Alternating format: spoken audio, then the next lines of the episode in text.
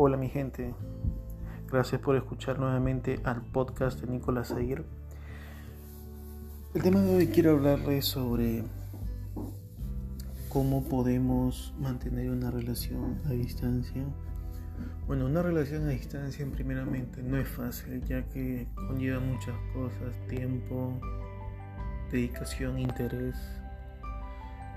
A veces no es fácil sobrellevar todas esas cosas porque por el trabajo, las cosas que uno tiene que hacer, son muchas cosas, pero unos tips personales que les voy a comentar a todos ustedes, queridos amigos y gente que están escuchando ahora mismo, es primero, sobre todo la comunicación.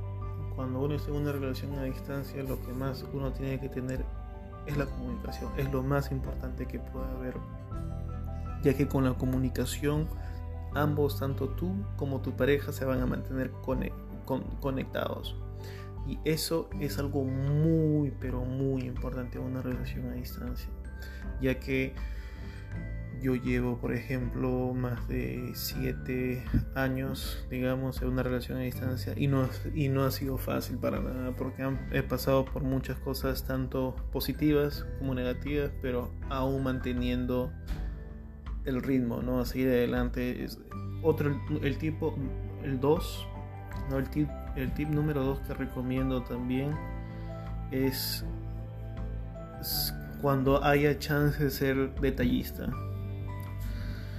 ¿Por qué? Porque cuando haces una relación a distancia tienes que hacer ciertas cosas por tu pareja, ¿no? O sea, si están a distancia, un día puedes escribir una carta o puedes enviar que está en tu país como un regalo, una sorpresa, eso lo va a impresionar mucho, créanme.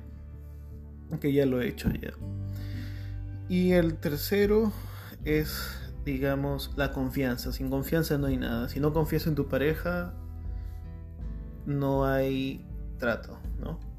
Por eso, en este corto audio quiero compartir esos tres tips en cómo mantener una relación a distancia y sobre todo cómo superar todas esas cosas que a través del tiempo y todo uno tiene que pasar por muchas cosas, ¿no?